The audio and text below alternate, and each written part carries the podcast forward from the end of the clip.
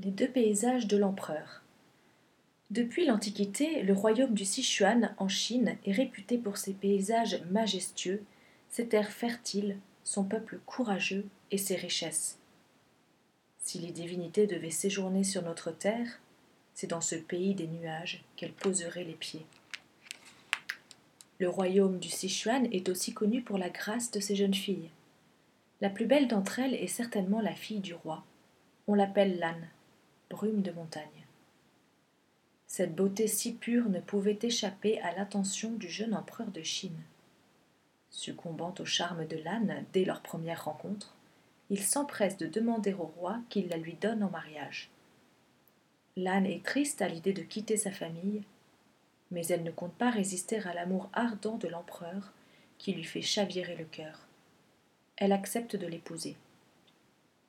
Une cérémonie d'adieu est organisée le jour du départ de la princesse pour la capitale de l'Empire. De son palanquin, l'âne contemple la route sinueuse de son Sichuan natal et songe. Quand te reverrai-je, pays des nuages? Le chemin du retour sera long. Autour d'elle, la brume s'élève au-dessus des sommets montagneux avant de se dissiper dans le ciel d'azur. La musique de la fête s'éloigne jusqu'à bientôt devenir imperceptible. Après son mariage, l'âne commence une nouvelle vie dans le palais, où l'empereur la couvre de l'attention la plus tendre qu'un époux puisse offrir. Pourtant, l'âne se rappelle souvent le pays de son enfance, elle se sent alors seule, loin des siens. L'empereur s'inquiète de voir sa bien-aimée s'attrister et tente de la consoler. Pour cela, il ordonne à la cour de se mettre à la mode du Sichuan. Tandis que le chef cuisinier crée de nouveaux menus composés de plats exquis du Sichuan, le maître tailleur fait venir de ce royaume des tissus soyeux dans lesquels il taillera les plus somptueuses robes pour l'âne. Le maître de musique, quant à lui, répète assidûment des airs du pays de l'âne pour faire danser et chanter les courtisanes. Malgré le spectacle réjouissant de ces divertissements, les couleurs disparaissent chaque jour un peu plus des joues de l'âne, comme la brume en s'effaçant quitte les vallées. L'empereur fait les cent pas dans le palais à la recherche d'un vrai remède à la langueur de l'âne.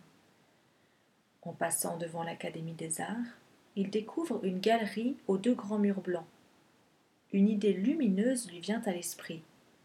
Là, il commandera à deux peintres de représenter les paysages du Sichuan. Il espère ainsi que la princesse se sentira davantage chez elle dans le palais. Aussitôt, maître Li et maître Wu, les deux, peintres les plus talentueux et les plus appréciés de tout l'Empire, sont convoqués devant l'empereur.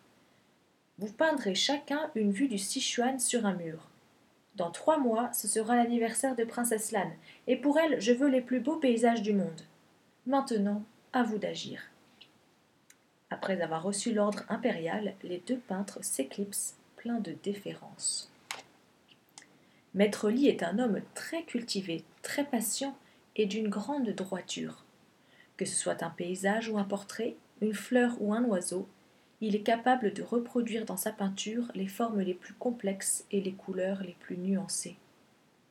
Pour honorer la commande de l'empereur, il consulte d'abord les meilleurs géographes de l'Académie des sciences de la cour afin de connaître avec exactitude la hauteur des montagnes au Sichuan, la nature de leurs roches, ainsi que les méandres des cours d'eau qui les sillonnent.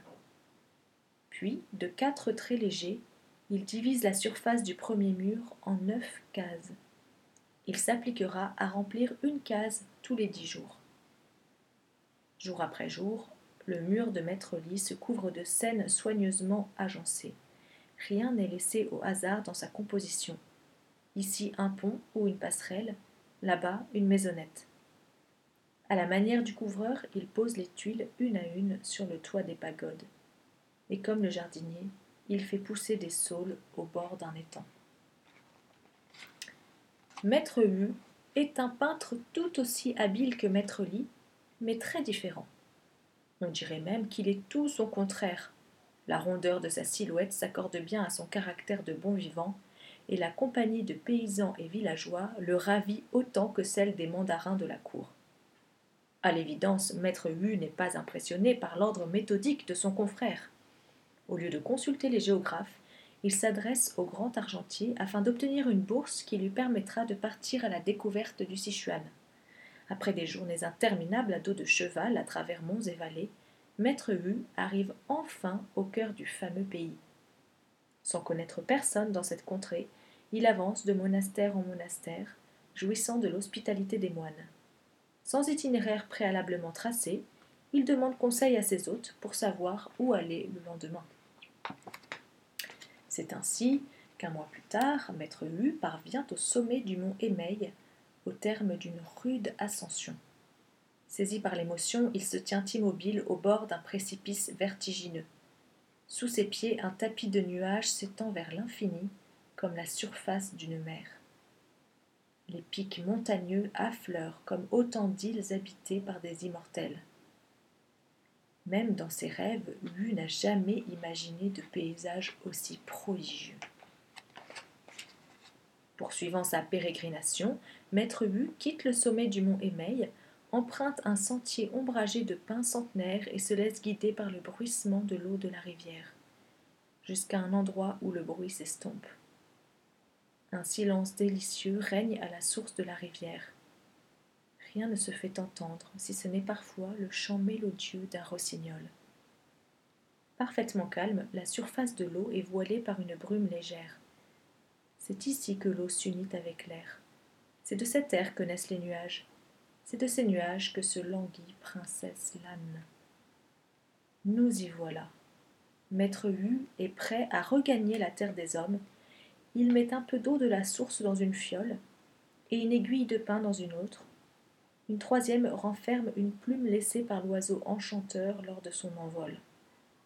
Le peintre prend alors la route du retour.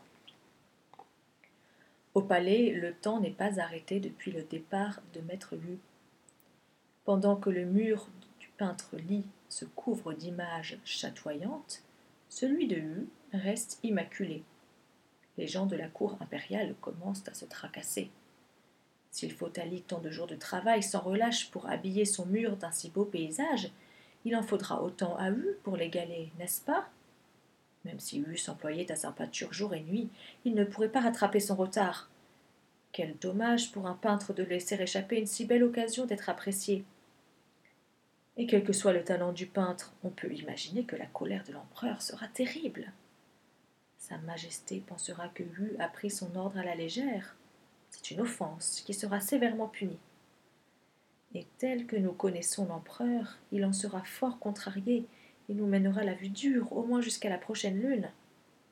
Ah, maudit Hu, tu nous mets tous dans l'embarras. Il suffit de parler du fantôme pour qu'il se manifeste. Hu, enfin rentré au palais, est accueilli avec empressement. Les proches de l'empereur sont intrigués par les trois fioles mystérieuses attachées à sa ceinture, mais se gardent bien de l'interroger, car il n'y a plus de temps à perdre, il ne lui reste que trois jours pour réaliser son œuvre. Remarquablement serein au milieu de cette confusion, Hu prend un bain parfumé pour se remettre de la fatigue de ce long voyage. Puis, assis en tailleur devant le mur vierge, il le contemple en brûlant un bâton d'encens. Les dernières fumées dissipées, le peintre commence doucement à balayer la surface du mur avec ses pinceaux, grands et petits. Trois jours et trois nuits durant, Hu est absorbé par sa création. Personne n'ose le déranger. Arrive enfin le jour de l'anniversaire de Princesse Lane le palais tout entier est saisi d'un frémissement inhabituel. La commande de l'empereur aux deux peintres a tant fait parler d'elle qu'on ne manquerait pour rien au monde la cérémonie d'inauguration. Devant une assemblée enthousiaste, la peinture de Maître Lit est dévoilée la première. Les exclamations fusent de toutes parts. On n'a jamais vu une œuvre aussi bien réalisée et d'une telle précision la nature sauvage au jardinet des pavillons de campagne, tout y est, et même les écailles d'une carpe dans la rivière. Les spectateurs sont éblouis. L'empereur sourit avec satisfaction. C'est au tour de la, peinture de Maître Hu d'être découverte. Transportés dans le pays des nuages, l'empereur et la princesse demeurent sans voix. Les yeux fermés, ils sentent la fraîcheur de la rosée sur leur peau, pendant que leurs oreilles s'emplissent de mille bruits apaisants. Le chant d'un rossignol, le murmure d'un ruisseau, le glou-glou d'une cascade. Quand ils rouvrent les yeux, c'est pour mieux admirer la brume éthérée qui tend une forêt de pins pour se répandre délicieusement dans le palais. L'empereur s'exclame enfin Rien de moins pour ma chère princesse des nuages. Princesse Lane a retrouvé son éclat. À présent, elle se sent aussi légère qu'une brume au-dessus d'une vallée luxuriante. Tout émue par le paysage de vue, elle s'approche d'un pas. Tendant sa main délicate, elle essaie d'attraper la petite libellule posée sur une fleur de lotus de la fresque. Elle s'aperçoit vite que le bel insecte est dessiné, lui aussi. L'empereur éclate de rire. Tracer la forme, c'est fort bien. Dessiner l'esprit, c'est divin. Il ordonna que les deux peintres Lit et Hu soient richement récompensés, et la fête put commencer.